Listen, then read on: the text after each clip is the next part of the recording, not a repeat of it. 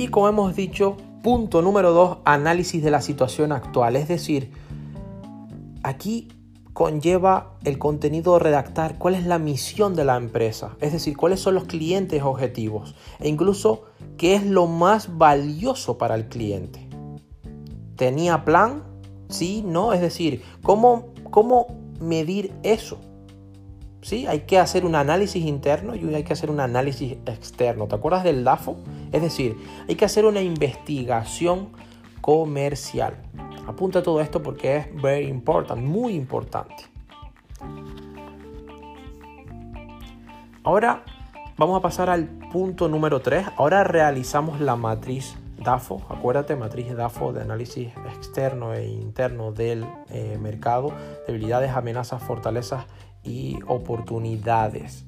En donde el análisis interno prescribe a las debilidades y fortalezas y el análisis externo prescribe a las oportunidades y amenazas en el mercado.